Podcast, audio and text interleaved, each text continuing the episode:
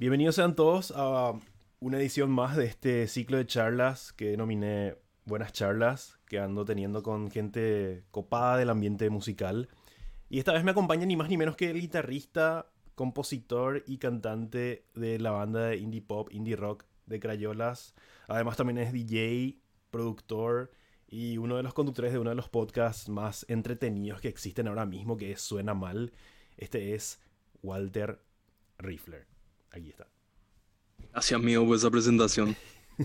Si tenía lo acá anotado, así para no, para no olvidarme de algo. Pero seguramente me olvidé de algo. O sea, de todos los cargos que acabé de mencionar, haces algo más aparte de, todo eso. No, yo creo que con eso cubriste todo. El grupo, el podcast, que, que, es donde vamos a decir que está toda mi energía ahora que estoy encerrado. y, y nada, siempre hago música también solista. Espero que vea la luz pronto. Y eso, no hay mucho. Toda, toda tu energía dedicas entonces al arte. O sea, puedes decir que, eso es así. Tú, tú, tú, es como full time todo eso. Sí, como le dicen ahora al entretenimiento realmente. Porque si, si leemos así al podcast y eso, es como para entretener más que nada. Y sí. Y, o sea, nunca le hice esta pregunta a nadie y no sé por qué pienso que es una buena idea preguntarte esto a vos. ¿De qué signo sos? Yo no, soy muy de, seguir eso, pero hace no tanto me empezaron a, explicar esas cosas, cómo afecta. Yo soy Géminis, pero me explicaron otra vez que hay un montón de asuntos, de ascendente y no sé qué asunto, y que no sos otra vez del todo eso. Entonces como que se complica y no, no sé bien. O sea, ¿cómo te... ¿Qué, ¿En qué creer? Pero podría decir que de todo lo que te llevan a explicar, ¿crees en algo de eso o, no tanto? Y sí, ponerle que, que ha de tener su explicación científica, ha de haber un tipo de magnetismo que de algún modo, lo que sea que pase allá, eh, mueve el, le mueve a la gente, ¿verdad? Que controla el agua que hay en el cuerpo y ha de haber ahí un tipo de magnetismo que te puede volver gel o predispuesto a ciertas cosas. Puede ser. y ese tema, tipo, si te preguntan, o sea, crees, por ejemplo, en, si es que te preguntan en qué hora naciste, por ejemplo, en, ese tipo de, coincidencias ya. No, no, no. Y, y, no creo lo que sean esas cosas realmente así, no creo que nadie esté prearmonizado a ser de ningún tipo. Hmm. O sea, no creo mucho en eso. Es como que casualidades nomás, es como generalidades y de, de por ahí alguna le pegan y es así como que de eso se agarran de por ahí. O sea, claro, claro. ¿Y qué sería si algo que vos crees y que de por ahí podría ser motivo de burla por la gente? Por ahí, así como de por ahí gente que cree en el horóscopo, no sé, vos, tendrías así como algo en lo que crees y, y la gente. Sí, sí, claro. Siempre, siempre justamente en el podcast es así un, un, ponerle que hablamos de algo sobrenatural o de algo que pasa en estos, en estos tiempos y yo siempre le digo referencias de la Biblia a, a, Murilo, que es el otro conductor, y él frita, ¿entendés? Se raya siempre que le, sal, que le salgo con eso, ¿entendés? Sí, yo creo en esas cosas, creo así en esas escrituras antiguas. Creo que realmente la gente antes estaba así como conectada todavía con, con, con los inicios y podía ver cosas que hoy ya no podemos ver. Entonces creo en eso, creo en la existencia de, muchas cosas realmente. O sea, es muy largo hablar de eso. No, y creo que podrías, no sé, explayarte por lo menos en una, así tipo alguna teoría, no sé si llamarla ni conspiranoica, no sé. Creo, creo, por ejemplo, creo muchas de las profecías bíblicas para, los, para, los, para el futuro. Pero al mismo tiempo creo que también e, eran profecías así del pasado de la gente que escribió. Creo que es así como leyes que no afectan que sea presente o pasado o futuro, ¿entendés? Que siempre se van a repetir. Como de eso que pasa, por ejemplo, en la guerra de Medio Oriente, que ya pasaba cuando eso. O sea, creo que esas cosas siempre, siempre van a existir, ¿entendés? Que ya está todo escrito y que uno puede encontrar ahí. Creo en todo ese tipo de cosas. O sea, ¿podrías decir que, que sos creyente de la Biblia o, o, no tanto? Sí. No, sí, creo en eso, pero al mismo tiempo eh, no, no soy una persona religiosa, entonces no descarto tampoco las otras teorías y también creo en, no sé, en algo que desmienta eso de repente. ¿Crees en, ¿Creías o, o seguís creyendo, por ejemplo, hasta ahora en las profecías de Nostradamus, por ejemplo? no, vos sabés que no, nunca, no creo que nadie en estos tiempos eh, tenga, tenga realmente visiones así de, de, no sé, que, que, pueda haber el futuro, luego no creo, porque no creo luego en, en, que haya un futuro. Creo que uno de repente puede agarrar y te va con un adivino y te dice un posible futuro. Sí. ¿Entendés? Pero hay millones. El, el, futuro de Vidal son millones y él te dice uno de los millones de caminos que se pueden tomar. A lo Doctor Strange por ahí. Exactamente. Podría, podría esa es una manera eh, cultura pop de, de, ponerle. Sí. Y yendo para, para otro lado, eh, antes de, de, de Crayolas, se te, se te, ubicaba más en tu faceta de, de DJ y, y, gran fanático del hip hop. O sea, se puede decir que, que es tu género favorito o, o ahora yo no, ya no tanto así. No, sí, definitivamente es. Y la razón por la que, gracias a eso, pude descubrir un montón de bandas que después influenciaron de Crayolas es porque, no sé, al, tener que hacer beats, de repente, no sé, usando samples y esas cosas, uno termina pasando horas escuchando música para encontrar así ese motivo, que ese, esa chispa de, de, creatividad y ahí conocí un montón de cosas. ¿Y cómo, cómo empezó eso? ¿Cómo empezó tu atracción hacia el hip hop? Eh, viajé a Estados Unidos en el 2012 al terminar el, eh, en el 2011 al terminar el colegio y me di cuenta que allá era eso gigante y, y era lo que, lo que estaba pasando y, y, ya no me estaba luego conectando tanto, vamos a decirte, con la música que escuchaba antes, que de repente eran bandas punk y eso. En ese momento de mi vida eso no, no me estaba hablando. Entonces empecé a escuchar, qué sé yo, eh, lo clásico de, de, esa época que era el 2010. En ese entonces lo que, lo que se consumía, que Kanye West era fuerte, era Lil Wayne era fuerte, Drake empezaba. Empecé por ese, por ese rap más mainstream. Sí. Y era también un año, eso, ese año del 2010 al 2012 fue un año que empezaba lo, toda una nueva cultura, Tumblr, todo lo que hoy se le conoce como streetwear y esas cosas empezaba esa nueva cara que se volvió mainstream hoy. Aparecían nombres así como Mac Miller, la gente por fin era en el rap era totalmente independiente, subían sus videos a YouTube y volaban millones de reproducciones. También empezó Tyler the Creator y toda esa movida en ese tiempo. Entonces era todo un, un era lo, lo, que había para descubrir en ese momento. Y pero fue así, viajando fue como que Claro, eh, y, entrando a internet, ¿verdad? Fue así que, hija de puta, me, movió y después descubrí que la música era sampleada y ahí me voló más la cabeza y empecé a escuchar ahí las, raíces. Empecé a escuchar rap de los 80 primero y como que estaba todavía en pañales y no me, no me llamó mucho la atención. Pero después escuché rap de los 90 y ahí la complejidad y lo mínimo que eran los beats pero la cantidad de cosas que pasaban otra vez así. Porque los, los beats de los 90 son así, un sample perfectamente lupeado o recortado, una batería que te, que te pega en, detrás de la cabeza. Sí. Y es suficiente, es suficiente y ya, y no te cansa, ¿entendés? Entonces ahí dije, no, yo tengo que hacer esto. Y ahí como que, porque yo tocaba guitarra eso antes cuando era chico, pero no lo, lo mínimo, ¿entendés? Tocaba cuatro acordes, tocaba Ramones y nada más.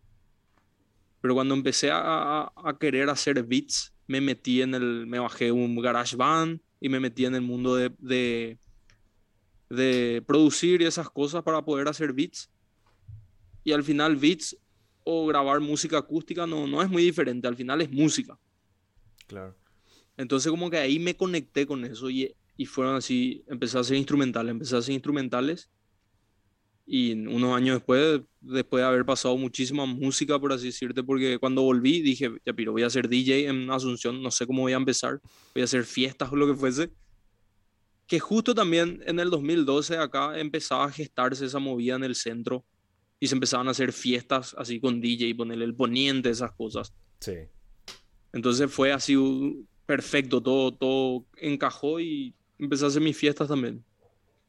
¿Y cómo empezaste así? ¿Cuál fue así la primera fiesta que, hiciste, por ejemplo? ¿Te acuerdas de eso? Bueno, em, una, dos compañeros de colegio míos ya estaban pasando música. Una es Ayelen Banumbek. Sí, Ayelen. Y el otro es Murilo, con el que hago Suena Mal, Murilo Oliveira.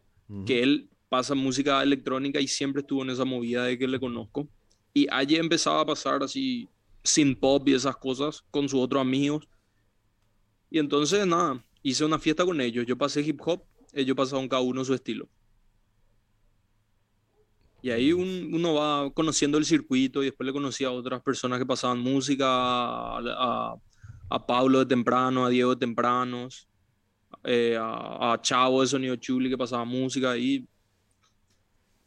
a Lucas Web que hacía Bolivia en ese entonces. Inclusive llegaste a pasar música en Bolivia, ¿verdad? Sí, también. Y.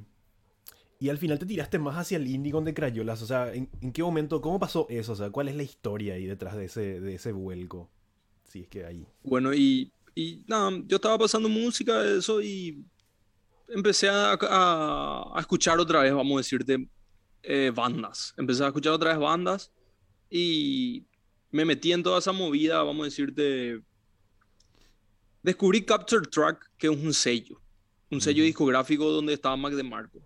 Sí. Mac DeMarco vendría a ser lo más diferente que hay en ese sello, porque el resto de, las bandas de, de, de, Capture Tracks tienen una similitud que va del jungle pop al post-punk, pero son bandas súper guitarrísticas, vamos a decirte. Sí. Son bandas así, súper guitarrísticas como Beach Fossil Dive, Real Estate, eh, Wild Nothing. Entonces, yo ya conocía bandas parecidas como de drums y esas cosas, Always, pero cuando escuché lo, que había en Capture Track fue así, me veo haciendo este tipo de, rock si es que vuelvo a, considerar tocar. Hmm. Y mucho tiempo escuché y no, no estaba componiendo, no estaba haciendo nada, no estaba haciendo nada de música hasta que un día, por A o B motivo, agarré la guitarra así para sentirme bien y salió Pull Skate. Hmm. Y obviamente lo, lo primero que, que hice los cuatro... Y le hiciste solito eso.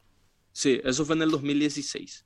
Y le programé a la batería y a la música con la simplicidad, porque no quería luego complicar, porque pensé en la posibilidad de que podía llegar a tocar con alguien. En ese entonces no tenía yo banda ni nada. Y hice los cuatro acordes y hice la famosa punteadita, vamos a decirte, por así decirlo. Y nada, se sentía bien. Y guardé la música, ¿verdad? Y tuve ahí en mi WhatsApp. En ese entonces le mensajé a otros amigos y le dije, hey, pegaría hacer un, un grupo así, ¿verdad? Nadie me dio mucha bola en ese entonces. Después seguí escuchando así, eh, seguí escuchando esa clase de música, todo, y como que ya me, ya me sentí con más confianza, ya, ya entendía mucho más la fórmula de ese estilo de música. Y ahí hice 1978. Siempre y ahí yo tenía dos, sí, tenía dos músicas. Me fui a pasar música a, a Sirius, que es un, un, lugar que estaba ahí sobre Cerro Corá, sí. donde se hacían fiestas. Eso me fui a pasar música un día y antes de, de la fiesta que, que, iba a pasar música yo, hubo un concierto de hardcore. Hmm. Y Fernán estaba saliendo de ese concierto cuando yo estaba entrando. Y mi conexión con Fernán es la siguiente cuando era más chico, yo tenía un amigo en común con su hermano. Entonces yo le conocía a Fernand y yo sabía que él andaba en skate, yo andaba en skate en ese entonces, él escuchaba punk, yo escuchaba punk, pero no, no éramos amigos, no sabíamos nomás la existencia de otro. Sí.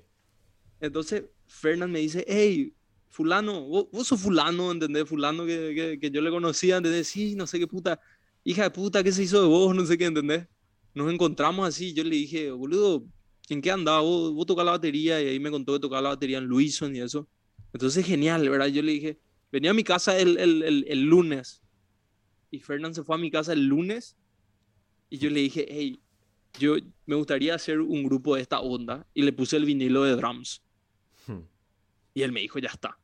Y era súper, era, Fernán es así, escucha punk clásico, ¿entendés? así sententoso, tipo Vascox, eh, Ramones, ¿entendés? Que es un, toque simple, ¿entendés? Entonces le hice escuchar y esa música tiene muchísimo de ese espíritu clásico. Entonces a él le, copó. Pero se podría decir que en aquel entonces él no conocía esa movida todavía. ¿O sí? Todavía, ah. todavía, todavía. Eh, pero obviamente eso no, no es tampoco nada nuevo. Hay mucho clásico, qué sé yo, Talking Heads y eso que tiene mucho de eso. Claro. Entonces, bueno, genial. Él me dijo, bueno, vamos a ensayar esto y aquello. Entonces le, le escribimos un socio para que sea el bajista y vamos a hacer tres. Hmm. Y al final no, no se dio con este amigo. Entonces surgió otro nombre que era el nombre de, Kenji, un amigo que quizás le conozcas. Sí, suele ser remera, sí. Sí, sí.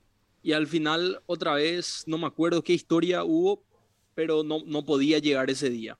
Y Fernán se fue con Ana Paula, que era su novia en ese entonces. Y le digo, hey, le voy a decir a Ana que toque, ella más o menos sabe las notas y esto. Dale, genial. Nos juntamos, probamos los dos temas, salieron al toque, los dos temas. Y entonces fue así, bueno, ya está, este es el grupo, este es el trío.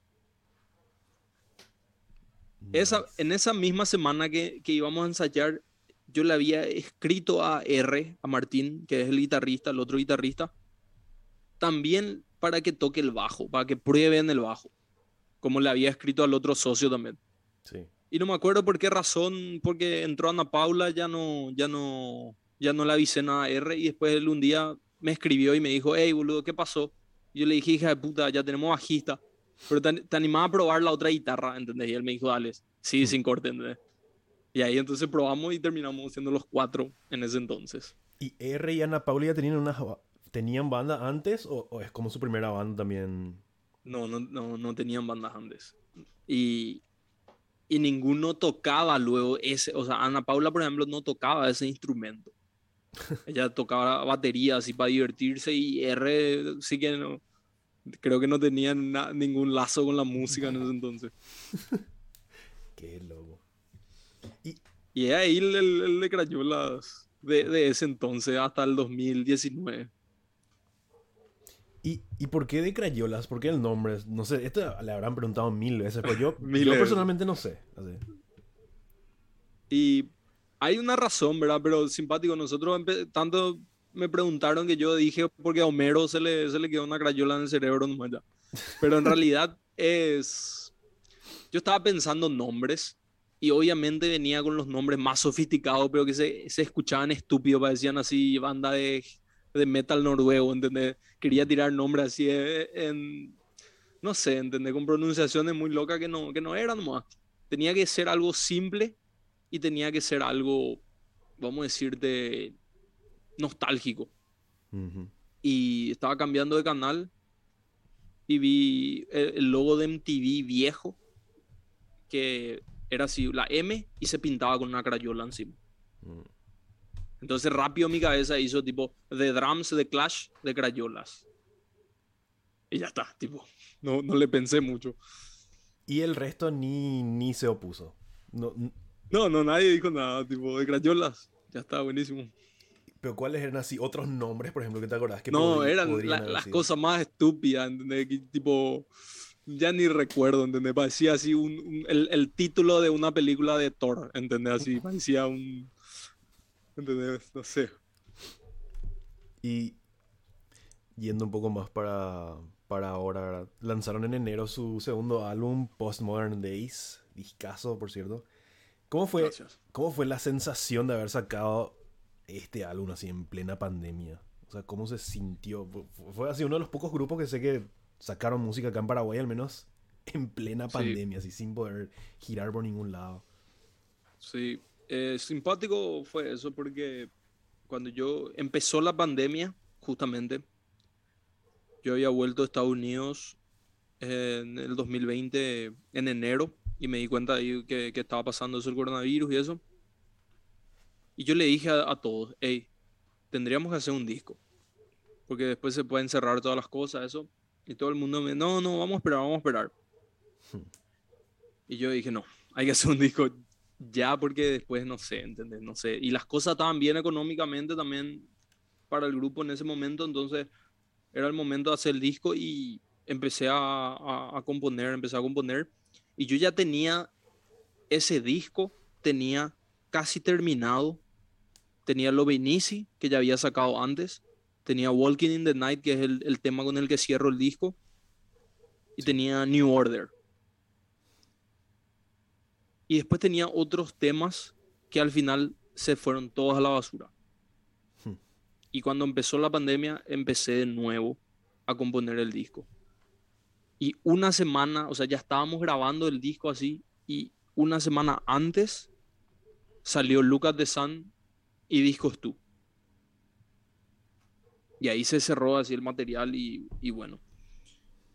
Y para mí era importante porque ya hacía dos años que nos sacábamos, o no sé cuánto que nos sacábamos música nueva. Y yo sentía también así como que hicimos el EP, pero todavía no, no, no, era, no pude hacer física toda mi visión de lo que yo quería hacer musicalmente.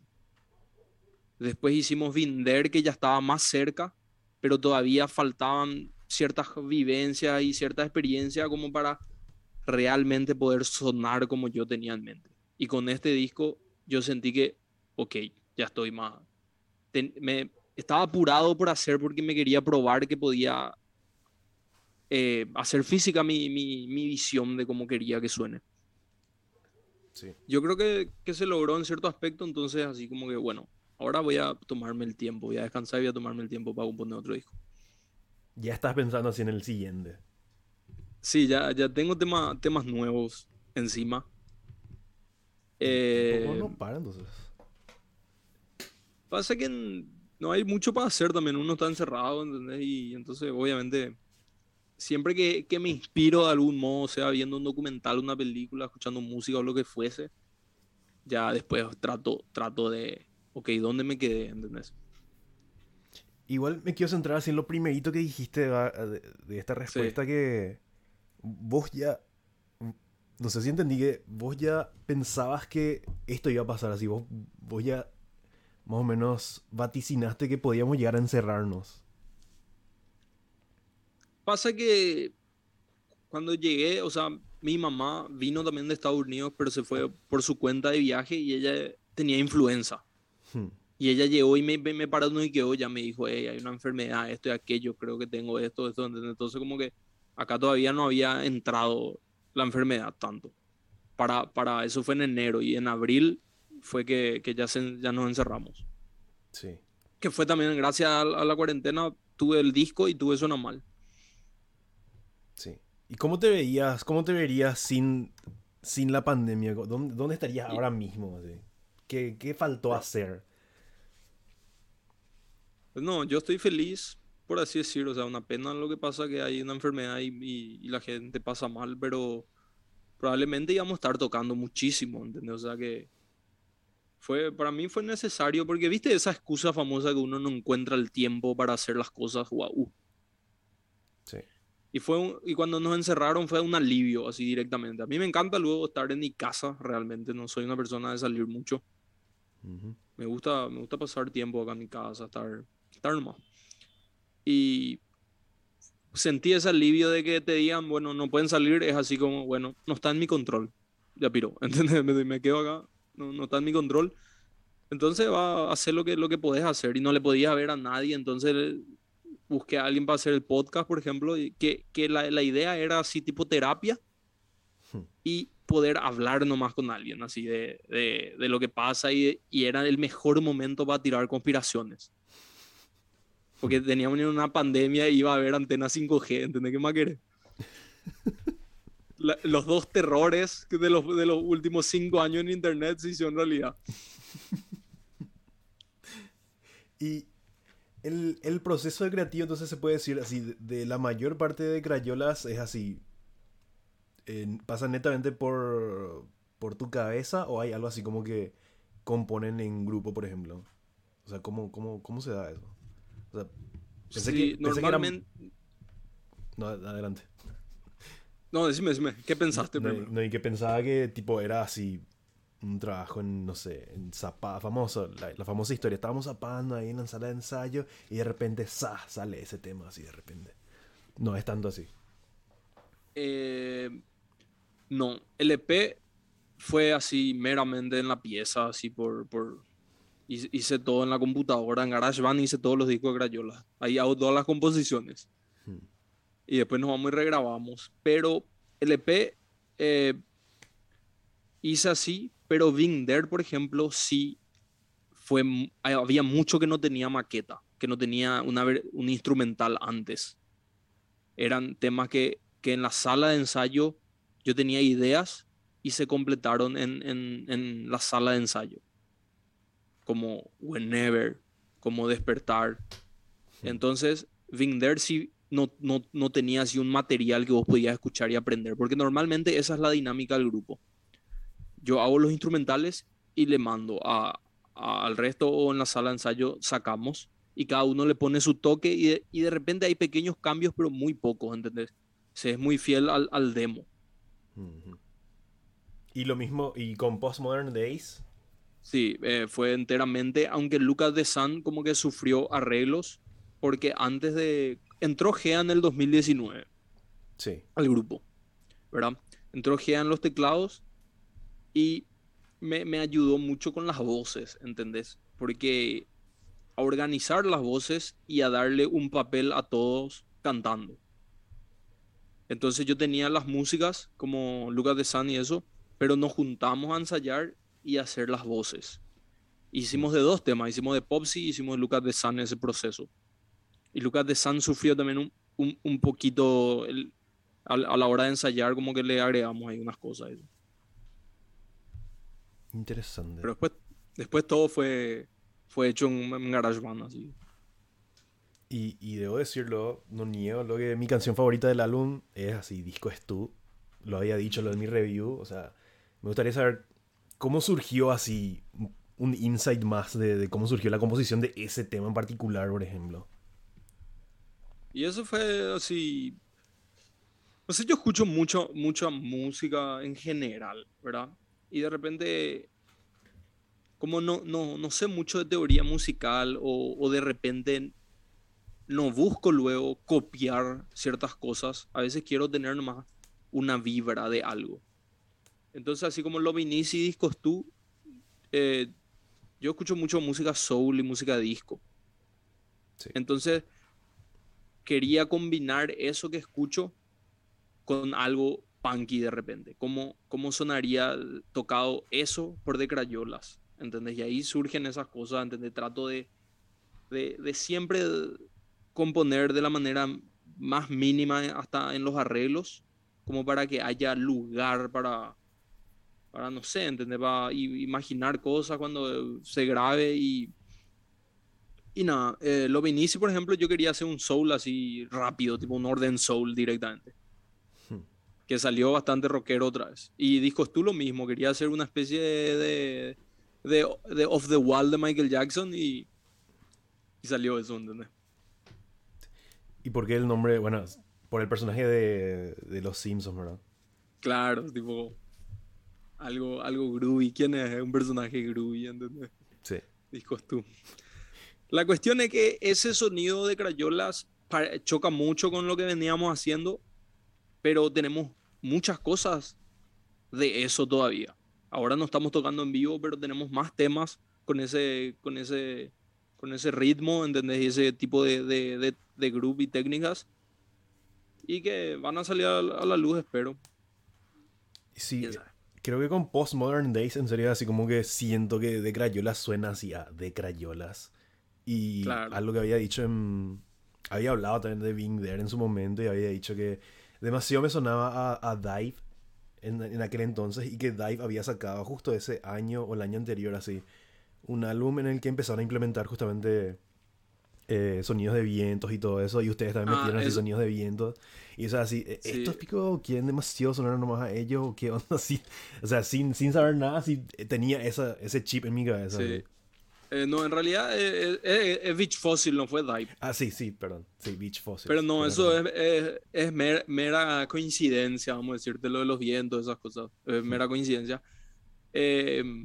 sí, de, de repente pasaba también eso. Yo no, yo pero eso yo creo que le pasa a cualquier grupo, ¿entendés? O sea, vos empezás a, empezás a hacer música y obviamente que eh, te inspiras más en algo hasta que vos tengas tu propia fórmula. Y cuando tenés tu propia fórmula, ahí empezás a soltar eso y a volverte más original, por así, en, en todo sentido. Sí, se nota. Y hablando de otras cosas, Sí. eh, ¿cierto que tenés una obsesión con los micrófonos? No, eso es mentira. Eso, eso dice Murilo, ¿verdad? Porque siempre le digo, hey, necesito comprar tal, tal micrófono, ¿entendés? Porque, ¿verdad? Quiero, quiero hacer el podcast, quiero que suene bien, pero no, no, no tengo ni una obsesión y no tengo varios tampoco. No tengo muchos equipos. Tengo lo que necesito nomás. Ok, me tiraron ahí una. y, y cierto que cierto que una vez te fuiste así tranqui escuchando cumbia al colegio y para retirar tu libreta y te aplazaste así en 15 materias esa vez. Eso es cierto, eso es cierto. Eh, le dije así a, un- a uno- a un amigo, le dije, hey, buscame, vamos a ir a ver nuestra libreta, ¿entendés? Porque nos avisaron que ya estaba. Y dale, y me pasa y me busca así con música fuerte. Y en realidad no estábamos escuchando cumbia, estábamos escuchando Estar Vivo de Ray Banana Skin por ahí. Imagínate con la buena onda que nos íbamos tomando tereré, así, el sol. En, en ese momento no era sol paraguayo, no había humedad, era así el sol de Florida por ahí.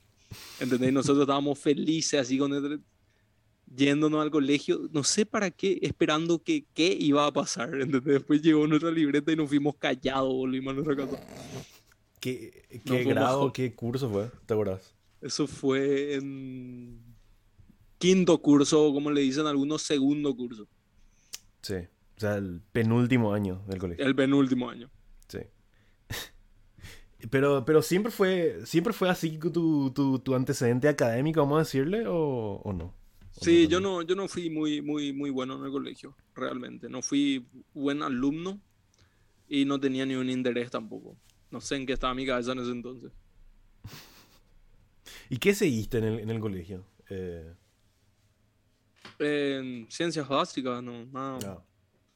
nada muy complejo. No, me costaba. El colegio fue un sufrimiento para mí en el sentido académico. O sea, obviamente socializaba, te divertías con tu compañero, pero yo quería escuchar música nomás, nada más. ¿Y desde, desde qué momento llega así tu, tu afición por, por la música en general? ¿No, no, no es que así desde chico luego o, o desde una edad Siempre. así que te, que te hizo clic? Vos sabés que no, no tengo recuerdo de, de cuando empecé. Parece que toda mi vida siempre fui así fan de, de- de- del estereotipo luego de- del, del músico, ¿entendés? Yo le veía a Jimmy Page, Led Zeppelin y eso, ¿entendés? Y era así, o documentales. Toda mi vida me pasé viendo esas cosas y Quería y- ser rockstar. quería, pero no tenía idea, ¿entendés? No tenía idea de, de- de qué hay que hacer, de cómo se toca, de, de, de nada, ¿entendés? Voluntad nomás. ¿Y cómo, cómo aprendiste así a...? La guitarra es así como tu primer instrumento. ¿no? Sí, es, es, es el instrumento, vamos a decir así, por, por mi instrumento base, pero no, de repente no es el instrumento con el cual compongo siempre. Compongo también en el teclado, compongo también en el bajo, que es el caso de, de Pool Escape 1978, eso. Hmm. Eh, creo que todo el EP luego empecé en el bajo a componer. Ah, mira. ¿Y eso fue como... Y ¿Tomaste clases para eso o autodidacta? ¿Cómo fue? tomé eh, un año de guitarra, un año cuando tenía por lo menos 10 años, pero fue así uh, pérdida de tiempo, ¿entendés? En ese, Sí. eh, cuando eso no, quería, no te quería tocar la guitarra, quería que me enseñen nomás a tocar temas que me gustan y quería dibujar, ¿entendés? No, no prestaba mucha atención, entonces no avancé, no rendí nada. Sí. Y después dejé, y nunca más le di bola hasta, vamos a decir que escuchaba, cuando empecé a hacer el grupo, como que escuchaba así la música y igual ya, ya entendía más o menos qué, qué, qué instrumento era cada cosa, entonces trataba de, de, de hacer nomás, así, de la manera más ignorante posible. Sí. Pero fue así, entonces... Y cuando volviste a retomar fue ya así como a- por tu cuenta nomás, ya no es así que tomaste Sí, por mi cuenta. Sí, no, no, no. Vi mucho concierto en vivo, eso, eso te puedo decir. Me iba a conciertos así y veía muchísimo en YouTube conciertos y, y, y se te queda también viendo. Parece Sí. una estupidez, pero se te queda, se aprende. ¿Y te acuerdas cómo fue tu experiencia con uno de los Major Laser en Life in Color? bueno, eso. Eso. Nada. Eh, le dimos ahí al person, a uno de, de, esos DJ, ¿verdad? Sí. Yo no estoy lo seguro ni, ni, ni de quién era, porque yo a Diplo nomás le conocía. Me habían dicho que era el morocho, o sea, supongo que era Gillionaire. Gillionaire sí, no sé quién era, ¿verdad? Sí. Pero no me acuerdo si qué fue lo que le, si le saludamos, le pedimos una foto, pero el tipo así no, tipo, no quería saber nada y tenía una cara de culo, ¿no? Entonces dijimos que era un nazi directamente. Era un morocho nazi. No había nada que hacer. Y así, entonces, bueno, se fueron cada uno por su cuenta y nada. Sí, no. No, pero el tipo está harto, ¿entendés? viaja todo el día. Eh. Un día antes estuvo, qué sé yo, en Perú y después se va a Buenos Aires. El tipo se queda a su casa. sí.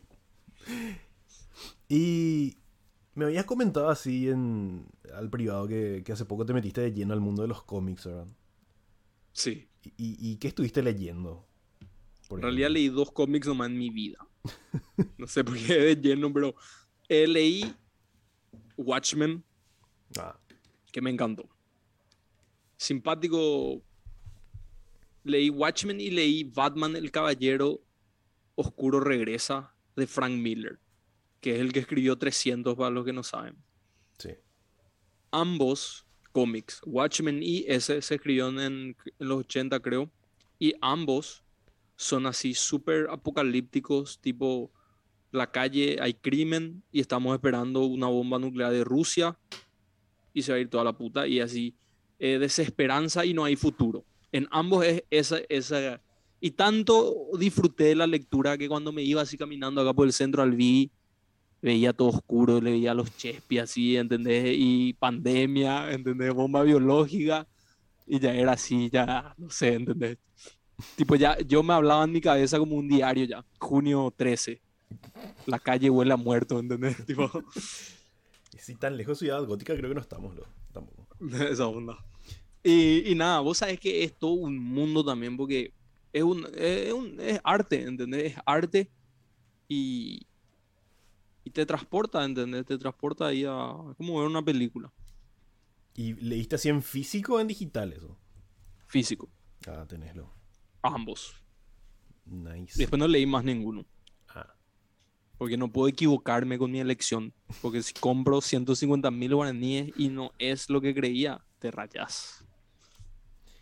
Eh, había un cómic, creo que el Sandman era, que era, había escrito, Alan Moore.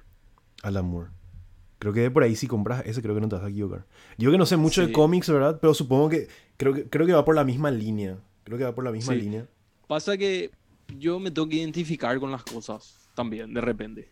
Cuando veo una serie, por ejemplo, me, me cuesta identificarme así. Nunca me gustó, por ejemplo, Harry Potter. No me puedo identificar con Harry Potter, ni con Frodo, ¿entendés? Sí. Eh, entonces, no sé si me he identificado con un hombre de planta, ¿entendés? Tanto como me, me, identifiqué con Watchmen, ¿entendés? Que eran así personas normales nomás que... Sí. Todo un tema. Y... A ver, para ir medio cerrando ya. ¿Tenés, ¿Tenés, planeado hacer música fuera de Crayolas o, preferís así concentrar toda tu energía ahí? Em, yo tengo un proyecto solista que vendría a ser hip hop, pero no es exactamente hip hop, puede ser lo que sea, no sé qué camino va a tomar.